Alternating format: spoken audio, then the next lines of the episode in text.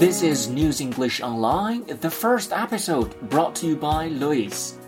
This program is all about news, news that need our attention. I encourage you to subscribe to this program and contact me if you have any problem understanding each news article. You could follow me through my Weibo, search Kuan Shi, or WeChat me at 187 566 1568. If you need transcripts and exercises for each episode, email me at lewisjing at 126.com. Currently, I shall upload just one episode a week on Monday. The first article's news figure is Pope Francis. Pope Francis delivered a damning message to European leaders on Tuesday, November the 25th, when he addressed the European Parliament in Strasbourg. He denounced what he saw as Europe's throwaway culture, while the elderly, the terminally ill, and unborn children are ignored. He said technology and economics were more important to politicians than those suffering.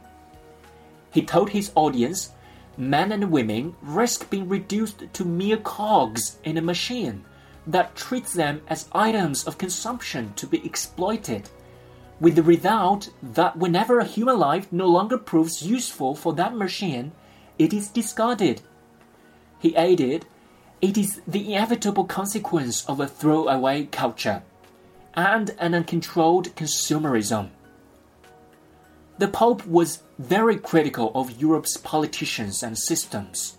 He warned that Europe's once dynamic caring, and artistic cultures were being eroded by red tape, saying the great ideas which once inspired Europe seem to have lost their attraction, only to be replaced by the bureaucratic technicalities of its institutions.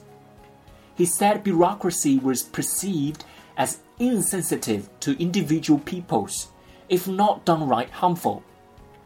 The Pope said Europe risked losing its sense of community, saying one of the most common diseases in Europe today is the loneliness typical of those who have no connection with others.